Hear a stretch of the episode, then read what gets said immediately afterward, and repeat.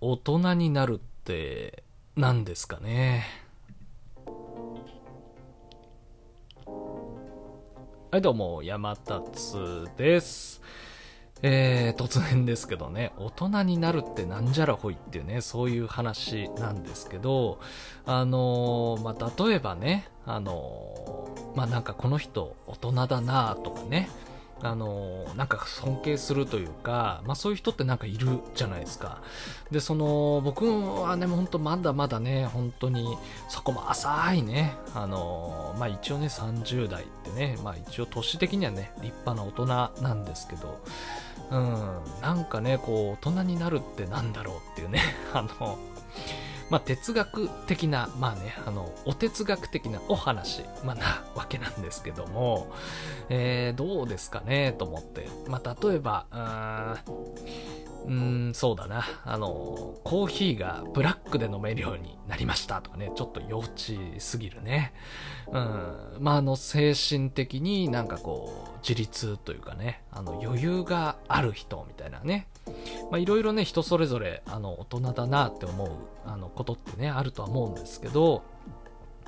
まあ、僕のその考えというかね、あの、まあ、行き着いた答えというかね、そういうの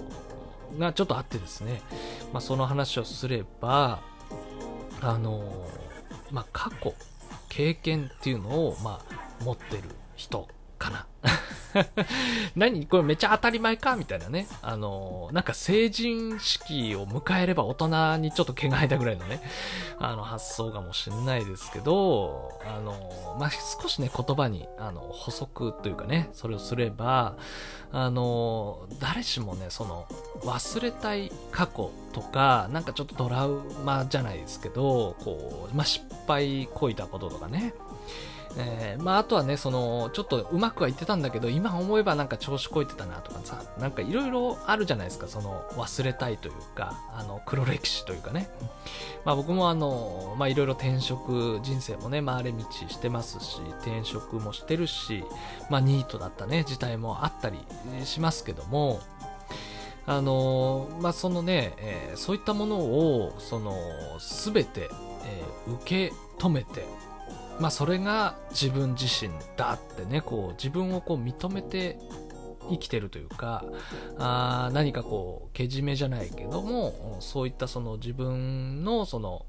まあ、偽りなく生きてる。まあ、そういう人がなんか大人なのかなってちょっと思ってはいるんですけど、まあ、今日はね、この考えというか、まあ、この考え方にそのヒントをもらった映画があるので、まあ、ちょっとね映画の話をねしようと思うんですけどもまあその映画っていうのが、えー、フックっていうね映画なんですよえー、まあね、大人になること何かってね、先ほどね、話してましたけど、えー、この映画はですね、あの大人になりたくない人代表のピーターパンの映画なんですよね。うん。まあ、あの、あのピーターパンです。うん。まあ、ディズニーとかね、あの、イメージというかね、あの、連想しますけども、一応ね、原作は、あの、ちゃんとあってですね。で、このピーターパンを題材にしたフックっていうね、映画なんですけど、まあ、ちなみになんですけどね、あの、フックって英語表記で HOOK なんですけど、これってさ、どう見てもホックって読みませんかね？あの、なんかホックだよなと思って。で、ちょっとね、調べてみたんですよ。そしたら、ホックも同じね、HOK ってね、同じスペルなんですよね。これめっちゃややこしいなと思って。まあなんかさ、あと、ホックって聞くと、なんかすぐブラジャーをね、連想してしまうんだけど、あのー、まあ別にね、ブラとかね、別につけたことないんですけどね。あれこれ俺だけなのかな？うん。なんかホックってそんな気がしませんかね？うん。ホック船長ってもう完全なんかこれブラつけてるよね、この船長ね。あの、あれ？俺だけ？えー、まあちなみにね、あの、私はあの、ブラをつけるとかね、そういう趣味はまあないんですけどね。うん。一応、あの、語弊がないようにね、お伝えしておきますけども。まあ、ということでね、あの、一通りふざけ終わったところでね、まあ、フックっていうね、話、映画の話をしようと思うんですけども、えっ、ー、と、日本の公開が1992年で、監督はあの、ティーブン・スピルバーグ監督ですよ。あの、G E.T. とかね、ジュラシック・パークとか、あのスピルバーグ監督ですね。で、えー、あらすじなんですけど、40歳の弁護士であるピーター・バニングはアメリカの企業付き弁護士でバリバリの仕事人間であり、えー、家族を顧みず仕事に熱中するあまり家族から軽蔑されていたってね。あれってね、40歳のピーター・バニング？え？ってね。あの、まあ、これがね、何を隠そう。あの、ピーター・パンなんですよね。この40歳のおっさんがね。え大人になってるやんってね、思うかもしれないですけど、まあ、そういうね、映画なんですよ、設定がね。で、このピーター・パンというかね、ロビン、あの、ピーター・バニングさんを演じるのがロビン・ウィリアムスで、これもまたね、名優の俳優さんなんですけどね、まあ、今はちょっと残念ながら亡くなってしまったっていうね、えー、悲しいこともあるんですけど、まあ映画の冒頭というかあらすじなんですけど、このね、ピーター・バニングさんは、あのー、自分がピーター・パンだったってことをね、ほんと完全に忘れてしまってるんですよ。で、あの、奥さんと子供2人がいる、まあ、お父さんになってるんですけど、まあ、それでまあ映画の冒頭っていうのは、その家族で、えー、奥さんの祖母、ウェンディに会いに、まあ、ロンドンに行くっていうね、話になっていて、まあ、もちろんね、アメリカからなんで飛行機で行くんですけど、まあ、このね、大人になったおっさんピーターはですね、まさかの高所恐怖症で、飛行機とかね、苦手なんですよ。まあ、そういう一面もありつつ、まあ、弁護士っていうね、まあ、立派な職業で、まあ、大人にはなってるんですけど、ちょっとね、仕事ばかりで自己中心的っていうかね、まあ、怒りっぽくてね、えー、まあ、なんか、ちょっとうまくいかない時に、ちょっと家族に当たっちゃったりとかね、うん。まあ、なんかね、まあ、未成熟な面もあるんですよね。まあ、それで、えー、ロンドンに里帰りした晩、なんとね、子供がね、子供たちが誘拐されてしまうんですよ。で、その脅迫状に、えー、フック船長とかね、フックって名前が書かれてて、まあその、まあ犯人っていうかね、それがまあフック船長なわけなんですけど、まあ子供たちをネバーランドにま連れ去ってしまうんですよね。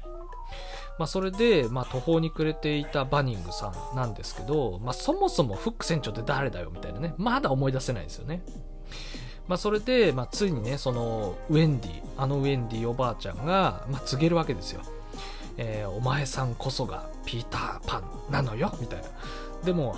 あの、バニングさんね、え？っつって、あの、おいおい大変だぞっつってね、ばあちゃんついに夜勤が待ちまったぞっつってね、ちょっと騒いじゃったりとかしてね、全然思い出せないの。うん。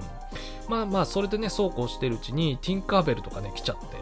まあそれで、まあいいからお前もネバーランド行くぞみたいなね、展開になって、まあ半ば強引にね、ネバーランドにあの連れてかされちゃうんですけど、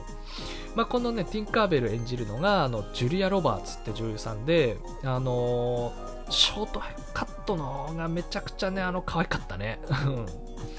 で、このね、えっと、そのネバーランドに行くシーン、あのね、イギリスの有名なビッグベンですかね、あそこにこう、ファーってね、あの、飛んでいくシーンが、あの、あるんですけど、あそこで流れるね、音楽が本当にたまらなくかっこいいっていうか、いいシーンでね、その、まあ、なんせね、音楽はね、ジョン・ウィリアムズがね、あの、作曲してるんですよ。あの、スター・ウォーズとか、インディ・ジョーンズとかね、ジュラシック・パーク、ハリー・ポッターなんかね、そういったのを手掛けてるジョン・ウィリアムズさんなんですけど、もう大好きなんですよ、僕ね。まあ、それだけで本当にこの映画大好きってね、思ってるんですけど、まあ、その、まあ、ネバーランドにね、行っても、あの、おっさんピーターのこと、誰もね、あのピーターパンだって誰も気づかないんですよ。この親父誰みたいな感じになって、で、そのバニングさんっつうのは、もうね、おっさんなんで、あの、剣も扱えないし、もちろん空も飛べないんですよ。で、まあ、ただね、下っ腹が出てる、ただの四十のおっさんみたいな感じなんですけど、まあ、なんとかね、その、それでも、その子供たちを救うために、なんかこう、空を飛べるようにって言ってね、あの、特訓とかね、始めるんですけど、まあ、それでもね、全然ね、まずあの、昔の記憶っていうのはまだ思い出せずにいるんですよね。まあ、それで、まあ、スタモンダあって、偶然ね、あのー、昔のその隠し部屋っていうのを発見して、あのー、ピーターパンだった頃のね、まあ、それでその思い出の品々っていうのをこう見つけて、まあ、そこでね、ついに、あのー、昔の記憶っていうのを思い出すんですよ。で、その記憶っていうのが、まあ、決してね、あの、楽しいことばかりじゃないんですよね。あの、なんか空を飛ぶ時ってこう、楽しい思い出をなんてね、言ったりしますけども、そんな楽しい思い出ばかりじゃなくてむしろね楽しいことよりも悲しいことの方が多かったんですよね、まあ、それでもそのピーター・バニングさんはあそれも含めてこれが自分自身過去も今も受け止めた、まあ、そういう瞬間についにね飛べるようになるんですよまあ、その後は、まあ、いろいろなことあって、まあ、いろいろ子供たちをね、無事に救い出して、まあ、現実の世界に帰ってくるわけなんですけど、もう、ピーター・バニングさんはね、すっかり変わるんですよね。まあ、一言言えば、本当の大人になって、まあ、帰ってきたっていうね、感じなんですけども、まあ、この映画、まあ、そういう感じの、ね、映画なんですけど、まあ、この映画ね、ちょっとね、タイトルがね、フックってずっと気になってたんですよ。で、なんかこの話をしようと思った時、いろいろ考えた時に、あってね、なんかようやく分かった気がするんですけど、まあこれはね、まあ比喩的な表現で、フックっていうのは、なんか引っかかりとか、その過去のトラウマとか、コンプレックスとか、まあそういうことだと思うんですよね。まあ、それでこの映画の主人公のおっさんピーターのフックっていうのは、まあ、父親とは何か、まあ、それこそ大人とは何かだったのかもしれないですねっていうので、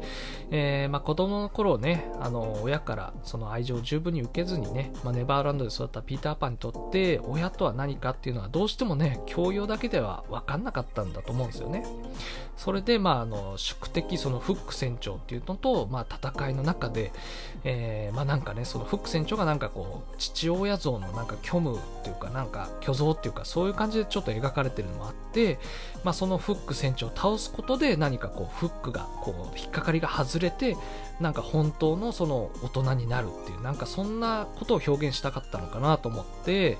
まあ、やっぱりねその、まあ、自分自身をこう過去も今もこう認めることができるそういったことがなんか大人なのかなってね思ったっていうそんな話です。えー、まあ、時間なので以上ですね。またね